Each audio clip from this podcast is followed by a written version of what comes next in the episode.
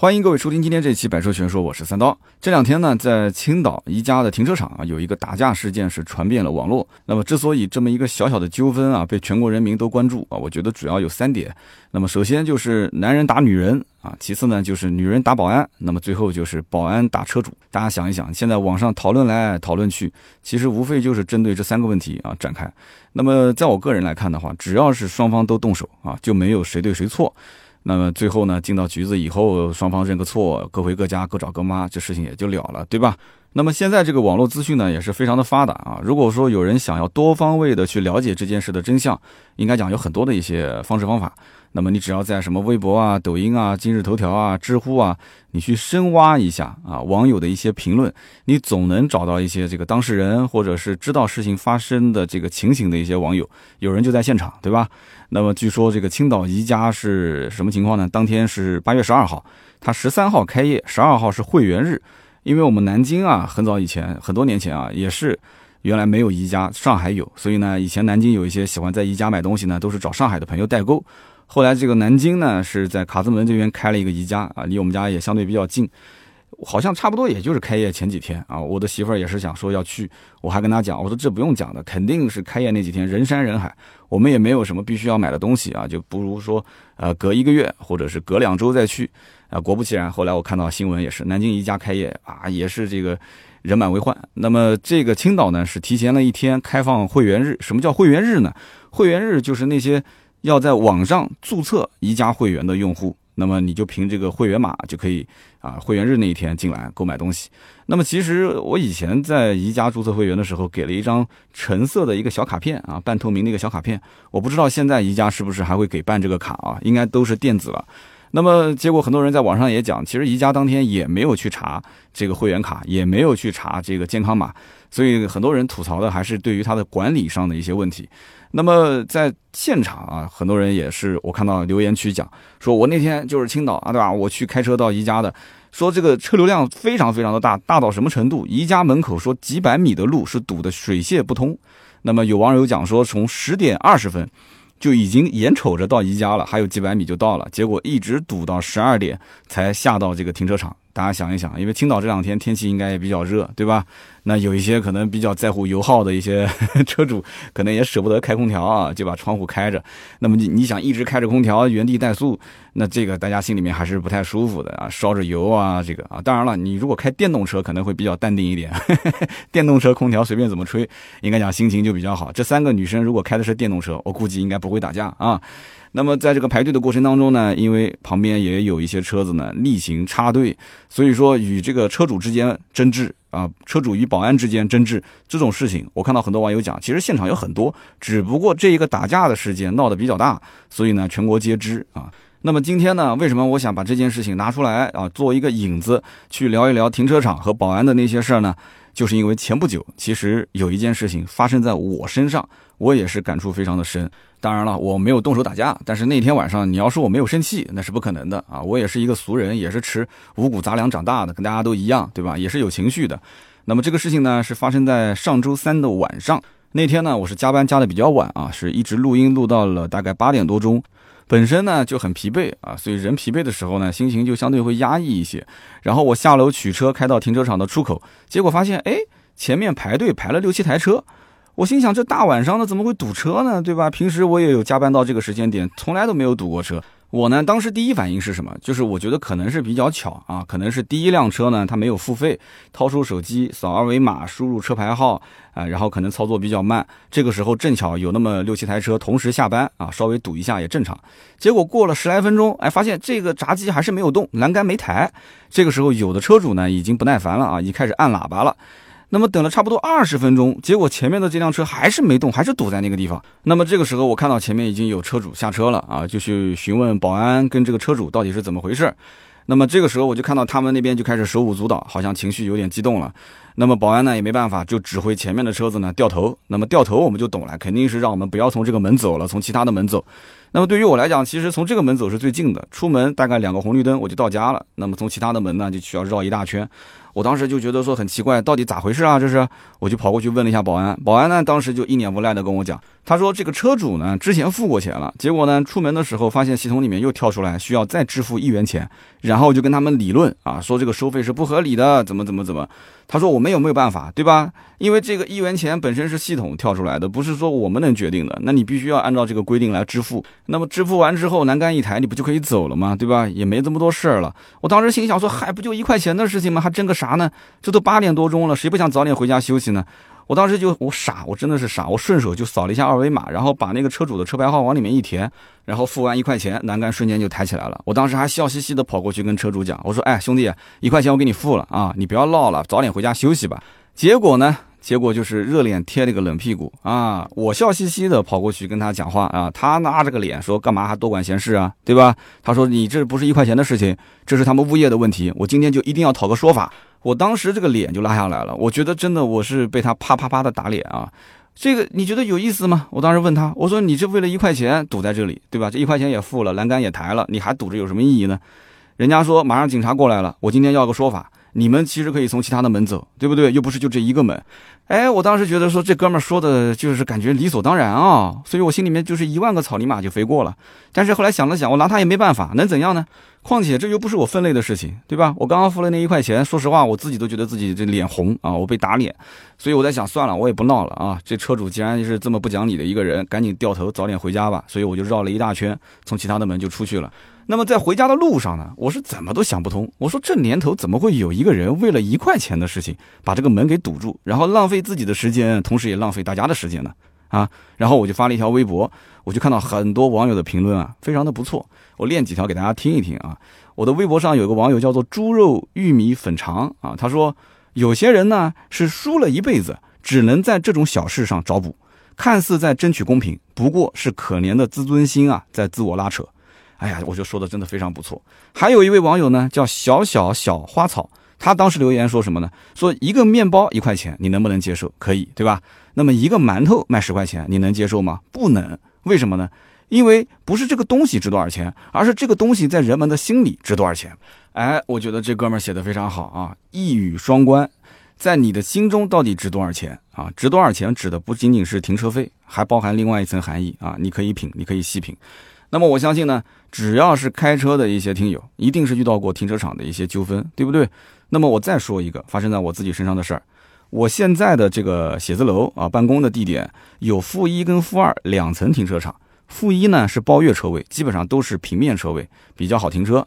那么只有少部分是机械车位。负二层呢，大部分都是机械车位，只有少部分是平面车位。而且负二层大量都是留给那些临停车停放的啊。所以呢。按道理说，临停的车辆呢，应该是根据指示牌下到负二层去进行停放。结果呢，这个经常出现临停车辆在负一层，就是在我们这些包月车位上，这个占用我们的车位。而我的这个车位呢，又是离这个电梯口最近的几个车位之一啊。大家如果去商场都知道，最想停的就是电梯口旁边的这个车位，对不对？所以我这个车位呢，经常被人占。一开始呢，我心情还比较淡定啊。有的时候我打电话给对方的这个车主呢，我还跟他开玩笑，我说：“哎，哥们儿，是我车主有魅力，还是我的车位有魅力啊？这么吸引你停在我的车位上？”然后对方说：“哎，不好意思，不好意思。”我当时就随便找了一个空位子停一下啊，马上过来挪车。但是现代的人说“马上”这两个字是什么含义呢？至少二十分钟以上，对吧？所以呢，我在那边一等，等个几十分钟，心里面是越想越不爽啊！有没有人有过这样切身的感受啊？对不对？自己花了钱包了月，但是呢，自己的车子停不进这个包月车位，然后还要因为他占用我的车位，耽误了我的时间，在那边去等他啊！等人本身就是个很不爽的事情，对不对？那么这个心情上是会有波动的。那么一开始呢，我还能忍一忍，直到有一次啊，我连续三天车位被占。当第三天我把我的车开到车位前面，发现自己的车位上停着别人的车的时候，我有一种什么感觉？我就像看到我们家床上躺着别的男人一样啊！我相信有些兄弟应该是有这种切身感受的，对吧？那是什么感觉？你恨不得，对吧？哎呀，我都不想说了。但是呢，你无可奈何又必须面对。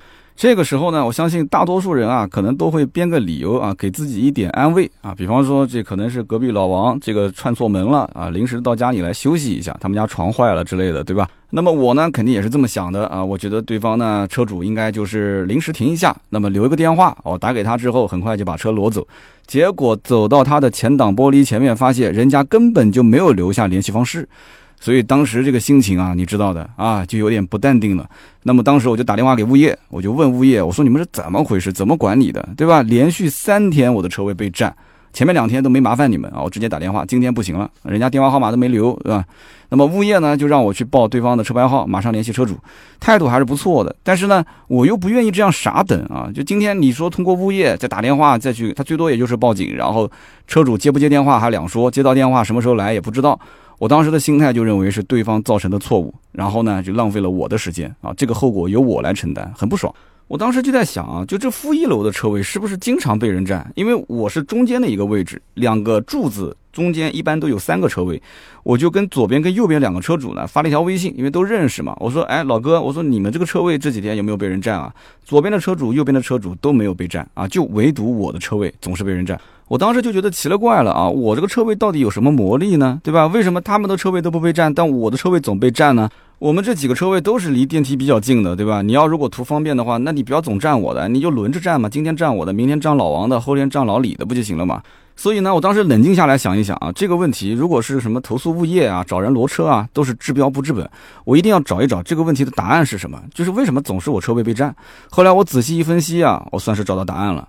首先呢，就是我上班时间比别人人稍微晚一点，那么这样一来的话，早高峰的时候我的车位是空着的，但是别人的车位都停进去了，所以呢，就很容易我的车位被别人占。可能有的人认为说，你看你都已经九十点钟都不来公司了，那可能这个位子啊，今天就没人来停了。有些人就抱着一些这种侥幸的心理，直接就停到。我的车位里面了，对吧？那么其次呢，就是那几天正好是这个大楼里面来了一家新公司，大量的招聘新员工。那么新员工上班第一天，有些人他不知道车停哪啊，看到有空位子就直接往里停了。那么负一楼的这个车位啊，被临停车占用的问题，相对来讲就会集中爆发比较多。还有一个呢，就是这个停车场的引导牌设置的很有问题啊。怎么个有问题呢？它的停车场的引导牌是在头顶上。你看我们在一些商场里面。找这个指示的路牌，一般都是在柱子上面找，对吧？但是这个停车场很有意思，它柱子上面没有影视的这个箭头啊，指引箭头，它全都都是在头顶上。你说我们在地下停车场开车，本身这个路就窄，你说谁会把头抬着看上面的这个牌子上写什么呢？对不对？所以就导致很多人第一次停到这个地下停车场，他不知道应该往哪开，他只能是顺着地面的箭头往前开，然后开到头发现没路了。左边是个下坡，它明显不是往左走嘛，因为楼是在右边，他就往右拐，往右拐开到头之后呢，发现又没有路了，怎么办？再往右拐，再往右拐开到头，发现好像前面也不太对了，没有路了，变成机械车位了。那么这个临停车呢，就开始往后倒啊，结果倒的过程中正好屁股后面有一个车位，啪，直接插进来，这就是我的位置，就是这么巧。我呢也相信啊，肯定占我车位的人有一部分是无意的，但是也肯定有一部分人他明知道是固定车位，他就是故意占的。那么想明白这几点之后呢，我就想找解决方案，对吧？你说让物业去更改他的这个引导标识，我也没这个权利，对吧？我说了，我又不是他领导，他怎么会听我的呢？那么物业呢，当时也给我提了另外一个方案，他说你的这个车位如果总是被占，那不行，我就给你换一个车位。但是我想了想，这个车位本来当时挑选的时候，我是第一批啊，选的是离电梯口比较近的，我这个人又比较懒，我当然不愿意换。所以我想来想去啊，觉得最好的方案是什么呢？就是最笨的一个方案，让物业给我一个锥桶。啊，给我一个锥桶，每次离开的时候呢，我就把它放一下，放在停车位的中间。刚开始呢，我真的是这么操作的啊。走的时候呢，车子开出去一半，把锥桶放好，然后继续离开。回来的时候呢，就把这个锥桶啊往后面挪，挪到车位后方，然后再把车子倒进去。但是你说一天两天能坚持，一个月两个月哪能坚持得下来呢？之后我也是懒得挪了啊。后来我就一直把这个锥桶放在我的车位的最后方。我当时就在想啊，这个锥桶上面这么大一个字啊，一个牌子写着“包月车辆禁止占用”。如果说还有人站在我的车位上，那就说明这个人一定是故意的啊，我就不会再给他什么好脾气了。那么从那次以后呢，到今天为止，就再也没有人占用过我的车位了。哎，我觉得这个方法是挺好的。所以如果大家以后啊，包月车辆经常被人占的话，你也可以试一试啊！你用一个锥桶上面打印一个这个 A4 纸的一个牌子，把它塑封一下，塑封完之后贴在这个锥桶上。放在你车位的最后方。那我相信，一般正常情况下啊，就稍微有那么一丢丢素质的人，应该他不会去占用你的车位。现在大部分的车辆都是有倒车影像的，就算没有倒车影像，他通过后视镜是一定能看到这个锥筒上面的八个大字。有时候呢，我发完火之后啊，回头想一想，我又挺自责的啊，因为发脾气说明什么？说明你的能力解决不了你眼前的问题。别人占了我的车位，我跟物业去发火，其实意义根本就不大，因为物业他们接到我的投诉，肯定是会帮我解决的。但是呢，他又不能保证下一次不再有人占用我的车位，所以他只是能解决你眼前的这个问题。那我发脾气最大的问题点在于什么呢？就是我对于这种不确定性，我是有恐慌的。人为什么会发脾气？就是恐慌，你知道吗？今天被人占，明天被人占，天天被人占，没办法去根治。而我把这个问题是归咎于谁呢？首先我是归咎于这个物业，他是不作为的；其次呢，我是归咎于这些乱停车的人，他是没有责任心的。但是回头想一想。对于我自己来讲的话，我怎么去保护我自己的时间，保护我自己的利益呢？其实这些问题啊，还是要靠自己去想，因为自己是解决这个问题之后直接受益的人啊。但是物业他觉得说我收了钱，给你一个固定车位，对吧？你出了问题，我再帮你解决，这是他应做的事情。物业解决问题，他都是比较后置的，他没有前置性，他没有必要说啊，我怎么去避免零停车去停到负一楼？那不行，我就把零停车全部放到地面上去停，地面车位又不够啊。那或者就是我派几个保安，然后全部给他引导到负二楼，那他哪有那么多的钱呢？对吧？地下停车场就很难见到一两个保安，所以因此这个问题啊，啊最终要解决。最终获利的是自己，那就自己想办法，没办法。所以我那个锥筒上面贴纸的这个方法，哎，还挺有效的。那么有的时候我会在想啊，就是当我的车辆真的被人占了之后，我是不是一定要在那边干等呢？其实也不用干等啊，对不对？我也可以把车子停到负二楼啊，到了负二楼之后呢，我找一个负二楼不是有临停车位嘛，停好，然后呢，我自己坐电梯上去。其实呢，这样操作也不会耽误我多少时间，但是这样操作就有个问题了，我明明是个包月车辆，为什么我要停到临停车位呢？对不对？心里面有点不平衡。那么在这样的一个心境之下，如果说在跟车主联系、跟物业联系的过程中，对方的语气啊，或者是态度再不怎么好，说白了就感觉自己的自尊啊有点被伤害了啊。其实有的时候你想一想，停车场里面跟人争执啊，到最后其实都是面子问题，没有多大的事情，对吧？那么人的这个面子其实就是自尊嘛，自尊是来自于什么呢？是你实际的成就比上你对自己的期待。简单来讲呢，就是如果你对自己期待不高，哎，但是你的实际成就超出了自己的预期，哎，那你肯定是一个充满阳光的人，非常自信的人，敢自黑、敢开自己玩笑的人。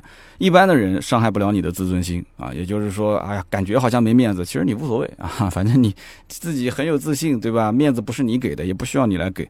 可是如果你对自己的期待很高，啊，就像我刚刚前面说到这些保安师傅，他其实到了一个城市，他做这么一份工作，他对未来是有很高的期待的，对生活是有一些向往的。但他目前的现状并不是这样的，他发现现实生活中的自己其实成就很低，那么甚至都没做出什么有成就感的事，所以这个时候他的自尊心可能会处处受到伤害啊，别人说话的语气、态度、眼神都会是对他有打击。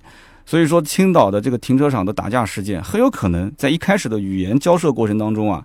双方都感到了对方的这个语气和态度不太友好，对吧？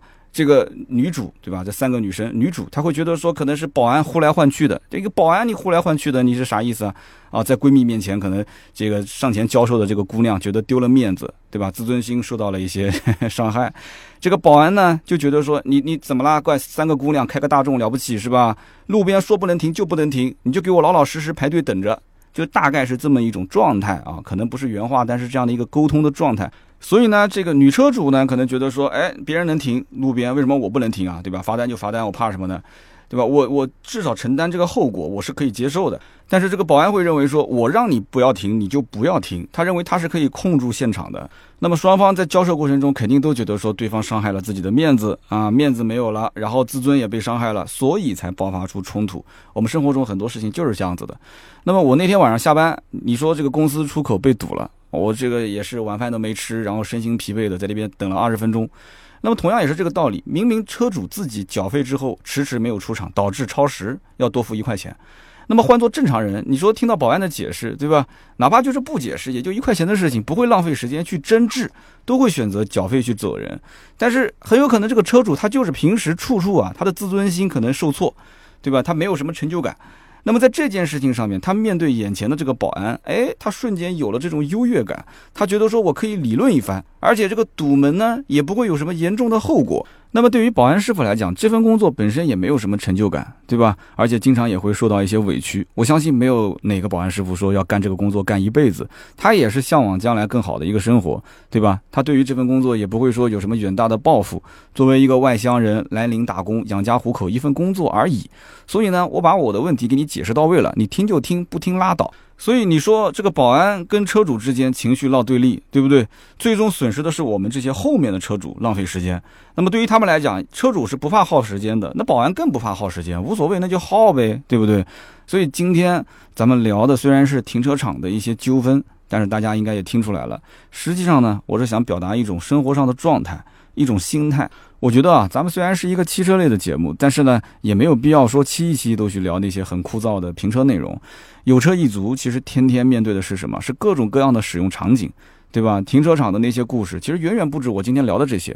我们经常会说啊，一边开车一边发脾气啊，那为什么呢？大家想一想，是不是因为就我是希望别人按照我的想法那么去开车啊？他稍微变个道，我就开始发火，对不对？他如果开的比我快了，我也发火啊；开的比我慢了，我也发火。那么你说别人隔着车窗，他又不是你肚子里面的蛔虫，他怎么知道你的心思呢？对不对？你就算摇下车窗，你跟他说：“哎，哥们儿，你在前面这么好的车，怎么开那么慢？”你觉得说跟他说了，他就会开得快吗？他该开得慢还是开得慢，是不是？他也没必要跟你解释。所以说呢，不管是在路上开车也好，还是在停车场停车也好，对吧？难免会遇到一些这种糟心的事情。那么怎么才能说让自己心态平和呢？我觉得最关键的一点啊，就是减少对自身的期望。也就是说，你不要对别人要求太高，你把自身的期望值降低一些，你这样就会如释重负了。这个呢，就好比身边的女生天天哭着喊着，对吧？夏天的时候要减肥，夏天的时候减肥那是骗鬼的，对吧？等你减完了，这个夏天都过去了，真正要减应该是冬天，对吧？秋天、冬天，但是秋天、冬天呢裹的比较多，她又觉得无所谓，不用减，所以呢，你看这是多么的一个纠结的事情啊！但是如果有一个女生，她告诉你，她说无所谓，对吧？胖瘦都是天注定的，不必要去费心减肥，也不用去为这个青春难住而烦恼。那他的生活会多么的愉快？你想一想啊，身边肯定有这样的女生，是不是？但是呢，更多的人还是会去对比啊，对比什么呢？比我好太多的我比不了啊，比我差太多的呢，我又不愿意去比，就是对比身边差不多的这些人啊，不管是生活环境也好，还是工作环境也好，都差不多。但是有朝一日发现说，平时跟我差不多的人，突然之间混得比我好很多，大多数的人呢，应该讲心里面都会有一种失落感，对不对？我曾经呢，就有一种感觉，这个保安师傅当中啊，年纪比较大的，就特别是那种好像年纪应该已经退休的这样的一些，呃，老爷子，他们呢，相对来讲服务态度好一点的会居多。但是呢，越是年轻的，有的时候说话就比较冲一些啊，不知道大家有没有感觉到？但是呢，也有例外的情况啊，比方说我的一个老同学啊，就我以前初中同学，节目里面好像曾经提到过他。那么他呢，以前在初中的成绩一直都是垫底啊。后来呢，技校毕业之后就到了一家国企啊当工人。那么之后呢，家里人觉得他这个混啊也不是回事，就赶紧给他找了一个这个同村的姑娘就结了个婚。那么结婚之后，他就发现这个姑娘家里条件比自己想的要家境更殷实。那么他原本以为两家也差不多，对吧？后来呢，这老丈人说给他买个车，他说呢买什么车呢？他也不想开好车，他自己的原来是个荣威嘛。老丈人讲说你要实在不想开呢。不行，把我的车给你。他说你那桑塔纳还不如我的荣威呢。老丈人说不是桑塔纳，他说我的工厂里面啊停了一台宝马五系。当时我那哥们儿都震惊了。我哥们儿说你这天天开桑塔纳，你哪来的宝马五系啊？他说这个没桑塔纳开的舒服啊。他说五系没桑塔纳舒服，所以那车就经常丢到这个厂子里面。有的时候他们其他的一些领导要开给他们开。那么这个厂就是他们家的啊。后来呢，他们家这个工厂也拆迁了，他们家的女方、男方的房子也拆迁了，前前后后分到的这个房子啊、票子啊，啊，这个是比较多的啊。他都不好意思跟我们哥们儿去讲，他也要低调嘛，对吧？那么他干什么工作呢？他就是干保安啊。老丈人让他去厂子里面说熟悉一下业务，今后呢能接班，他不要，对吧？这哥们儿说，我自己知道我自己没有文化，这一辈子呢，他说我的愿望就是老老实实当个保安，对吧？混到退休就结束了。然后下了班回家陪陪老婆孩子，他说我也挺乐意这样子的啊，我也没什么远大抱负。老丈人一开始呢还天天骂他，到最后呢想想看也就算了。后来呢家里面又生了个二胎啊，这个哥们儿呢没事回家带带孩子陪陪老婆啊，小日子过得真的是无比的滋润啊。那么我曾经就问他，我说你家里面老丈人有工厂对吧？然后呢你去随便挂一个什么虚职混一混，老丈人随便给你发点零花钱，讲出去嘛你还是个什么什么总对不对？你为什么就不去呢？一定要当个保安？当保安好吗？他跟我讲说那不一样，对不对？你在老丈人家里面去工厂，不管当什么职位啊，你最终拿的是老丈人的钱，用人家的钱，你腰杆子挺不直。你说我当个保安，我哪怕一个月就挣个几千块钱啊，我花的是自己的钱，我觉得心里面舒坦啊，舒服。你别说啊，这哥们儿虽然说成绩不怎么样啊，但是你不能说他没文化啊，他很多的事情呢，应该讲想的比我们。其他的一些人都要透彻，那么我说你老丈人又不是不给你钱，他说哎那不一样，老丈人给过来的钱是补贴我们家里面的家用，而不是说给我花，这是两个概念。我去上班当个小保安，我自己挣的钱我自己花，我腰杆子挺得直，哎这个话说的也没毛病。然后我就问他了，我说那你在平时工作当中难道没有委屈吗？他他说怎么可能当保安没委屈？经常受委屈，但是呢，受委屈就受委屈呗，这当保安受委屈不很正常吗？对不对？下了班我衣服一换，我就正常回家了，他能拿我怎样？他跟我讲说这个呢，其实见的人多了，他也就清楚了。凡是对像他们这种保安发火的人，自己本身也没多大的本事，他本身对这个工作来讲又不是靠他养家糊口，对不对？他要如果说有遇到吵架的客户了，那怎么办？那就喊领导呗。这个事情我是该公事公办的，我现在解决不了。那该我做的都做了，那么不该我做的，我一概不问。领导你怎么处理，我就按照你说了办。反正呢，这个我这个兄弟也不想升官发财，当个小保安啊，没必要跟人急眼。所以我当时就说了，我说你解释了半天，其实就是一个字，就是混呗，对吧？也不想当领导，然后遇到什么事情呢，解决不了就推给上面的领导解决。他说：“哎呦，他说如果能混得好，也是个本事，对吧？关键是混成什么样子，你自己要有一个心理的预期，对不对？我就想当个小保安，我什么都不想。所以说他这个呢，应该不能算是一个大概率的事件。但是我觉得这个哥们儿很有意思啊，从他的身上呢，我也是学到了很多。说实话呢，现在有些人开着豪车，穿着呢也很光鲜，但是呢，他不一定活明白了。”那么有一些人呢，你看他好像说职位比较的卑微，收入也不是很高，对吧？感觉好像没有什么成就感。但是呢，他这些人可能悟出了一些做人做事的道理，你都不一定明白。停车场呢，它只是个小小的社会啊，我们呢，可能在这里面有逆行的，有乱停的，有对保安不屑的。其实这都是自己自身的一个素质体现。我觉得，B 站上面有一个叫做罗翔说刑法，啊，这个很有意思，我建议大家可以去看看。我的天，B 站粉丝八百多万，随随便便一个视频一两百万播放量，五六百万的播放量。那我最近也是在追他的这个视频啊，其中有一期节目，他是说到这个关于找对象，非常有意思。他说这个女生找男生怎么去判断对方是否是值得自己托付一生的伴侣呢？他说这个找对象的时候啊，你就去看。不光是他对你的态度，对你父母的态度啊，很多女生就觉得说你对我好，对我父母好，那就行了。其实这个判断是错的。你想一想啊，一个男生当追你的时候，他怎么可能对你不好，对你的父母态度不好呢？那么我们应该看他什么呢？要看他对地位不如他的人的态度。比方说啊，你可以看他对服务员的态度啊，对保姆的态度，对司机的态度，对保安的态度。我相信啊，没有一个人说能二十四小时都活在面具里面。你只要注意观察他的一些细节，比方说语气呀、眼神啊、这种态度啊，你就能看得出。就这个人，如果他对于身居高位者如言必息，如果对身居低位的人呢趾高气扬，那他肯定是属于那种。啊，很难说发自内心的去尊重别人的人，他将来结完婚之后啊，也不会尊重你，也不会尊重你父母。所有人对于他来讲，都只是一个工具而已。那么有人可能听到这里啊，觉得说三刀今天这期节目有一点点鸡汤了啊？难道说我们在外面被人打了都不能还手吗？这里面呢，哎，还真可以普及一个知识点。就比方说我们在停车场里面啊，跟人家争吵了，或者在路上啊开车跟人争吵了，如果对方不讲理，上来啪啪扇了你两个耳光。这个时候，大多数人会怎么办？我们听友里面肯定是男生居多啊，血气方刚，那么肯定是瞬间就还手了嘛，对不对？那么当然了，也要看能不能打得过，打不过就跑，打得过就打，是吧？其实呢，等进到局子之后，很多人就会讲啊，说这个呢是对方先动手的啊，我呢是正当防卫，对吧？这个其实算不算正当防卫呢？不算啊，这个我问过相关的专业人士了，不算，这个就叫做斗殴，因为按照相关的法律规定啊，遇到这种情况，你应该是克制自己。然后离开现场，后续再采取相应的方式方法来进行维权。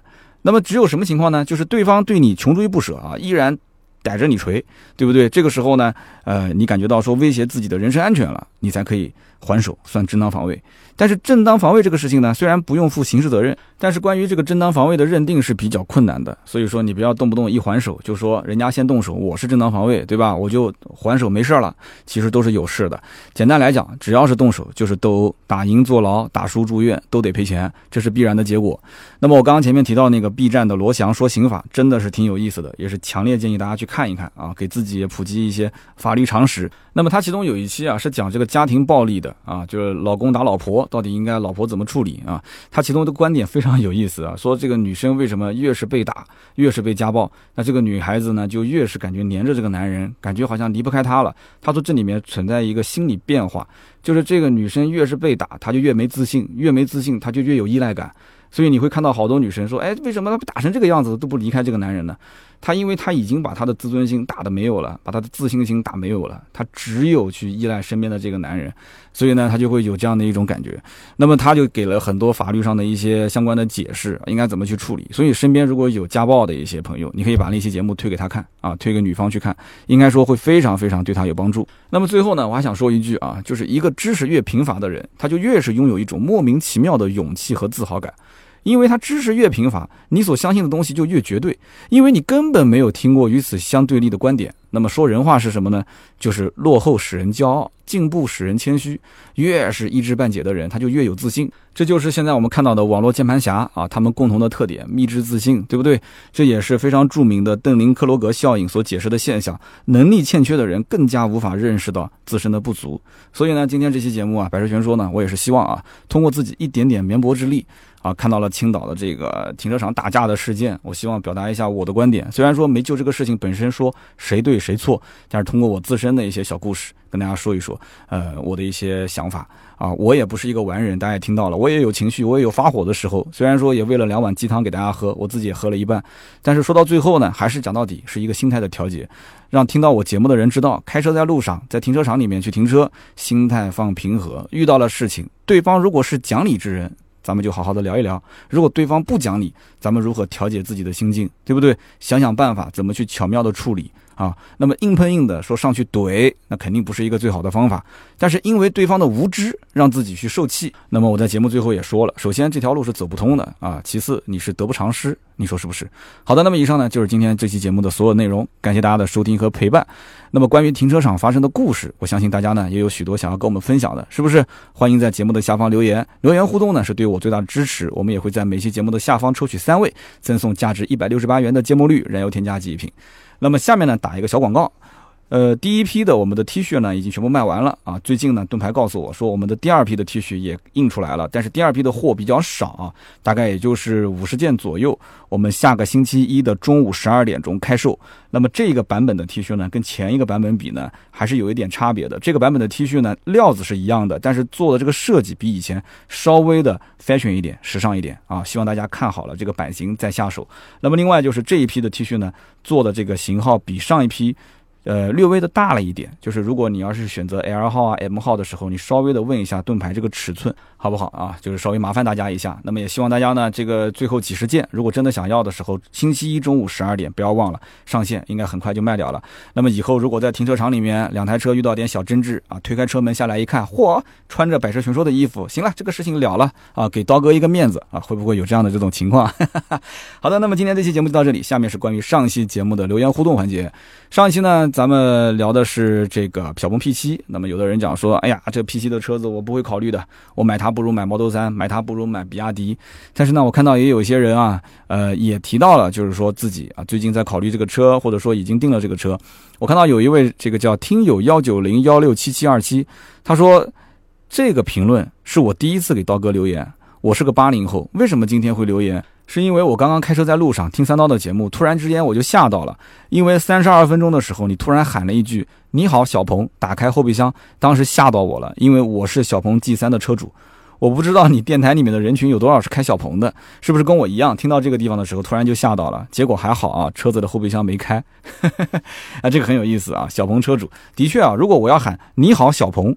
然后中间稍微停顿一下，然后再说打开后备箱，你的后备箱应该就开了。但是你在行驶的过程中，后备箱应该是不会开的。你要是停在那个地方听我的节目，很有可能就开了啊，很有意思的一条留言。那么下面一位听友叫五九 i j c 啊，他说今天早上我和我的媳妇儿在车子里面一边听节目一边开车，那么呢三刀就说到一定不能让特斯拉起飞啊，媳妇儿当时立即表示赞同，说对的。为什么呢？因为我的媳妇儿啊，她经常和新能源汽车企业打交道，她觉得特斯拉真的是快要被那些 ZF 惯坏了啊！特斯拉的工作人员的态度和未来的小鹏汽车的这些工作人员比起来，高傲的不是一点半点。怎么说呢？这个人家有技术，而且人家有故事啊，而且人家确实也有钱。那么在这样的情况下，那当然 ZF 会去，对吧？让他过来去啊投资啊。但是今后他的路到底走的会不会很顺利，这还不好说。最近好像又开始扩张了啊，特斯拉最近又开始扩张。好的，我们看下一条留言，下一条呢叫做呃 T R A V R S Travis 梅。他说：“三刀今天这期节目全篇都在讲小鹏 P7 的续航问题，但是现在真正买 EV 的族群啊，其实大多已经不考虑多长的续航了。”一般情况下，NEDC 在四百五十公里续航上下就基本够用了。现在这个阶段啊，千万别想把 EV 当做油车来用，毕竟呢，充电设施不如加油站那么多啊。充电效率其实现在已经够快了，这也就证明了 Model 3在四百四十五公里的续航版的这个状态下，其实接受的人很多，卖得很好。那么我觉得现在新能源车呢，再去强调续航是死路一条。自己呢也开过小鹏 P7，也开过 Model 3。P7 的后电机吵得要死，但是 Model 3明显没有加速性能呢，P7 也是远远不如 Model 3。那么至于 P7 的后排空间啊，是一个人机设计的 bug，那么并不是像你说的什么大长腿做的 OK，所以觉得说三刀这期节目的这个怎么讲呢？整体的评价啊是有点有失客观啊，有失以往的水准。那么作为一个长期听众呢，有点失望。那么看到这条留言呢，我当时就反思了一下，我说这个我在聊的过程中，难道真的就不够客观吗？但是这是我真实的一个试驾下来的体验。所以呢，我觉得道理呢是越辩越明啊。那希望这位听友也能在我们的节目下方继续说说，我想问你的几个问题点。第一个就是你说续航不是关注的重点，但是我认为它是的啊。不仅仅消费者关注，厂家也关注。那么如果你觉得说现在消费者根本就不关注续航这个问题了，那我想问，那特斯拉为什么要出一个六百多公里的这个长续航的版本呢？那么第二一点就是。Model 三跟 P 七这两个车我也开过，但是呢，电动车普遍都是车内静音做的比较好，我没有觉得两个车之间有什么明显的差别。那你又是如何听到了它的后轴电机特别特别的吵，吵得要死呢？对不对？有没有相关的数据可以拿出来说话？就比方说车内的 NVH。小鹏 P7 哇就非常的不好，但是呢，哎，这个 Model 3啊 NVH 做的非常好，有没有这些数据支撑？那么第三一点就是你说这个后排空间啊，对吧？它的人机设计是有问题的，那它具体的人机设计的 bug 这个问题在什么地方？能不能也在节目下方我们交流一下，对吧？你可以在上期节目留言，也可以在这期节目留言，都没问题啊，给个盾牌私信给我也可以，反正你也中奖了啊，反正还是希望大家呢。这个多多在节目下方留言，我的节目呢肯定不是完美的，但是评论区呢大家可以补充，也可以交流，没有问题，打我的脸都可以啊，这是一个非常自由的交流平台。好的，那么以上就是今天节目所有的内容，感谢大家的收听和陪伴。那么读到的这三条留言的听友呢，尽快联系盾牌四六四幺五二五四是我们的微信号，那么尽快联系他，我们可以给你发快递。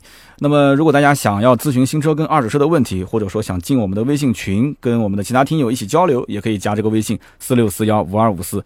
当然了，最近啊，我们是在做这个 T 恤，还有就是遮阳伞啊。最近天气是越来越热了啊，你包括像这个青岛，它为什么要打架呢？就是因为车子里面热，是吧？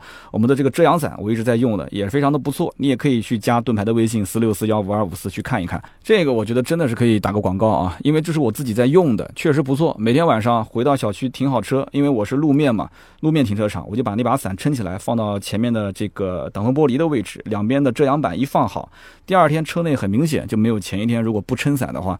呃，有那么热了，对吧？有温度下降的比较的明显，而且全网小号七呃大号七十八，小号六十八包邮。我这里大号四十九，小号四十三包邮，不用比了，也不要说什么左拐右拐了，就这个价格。如果真的有需要，来一个啊！如果你说我不怕热，那就没没什么好说的了。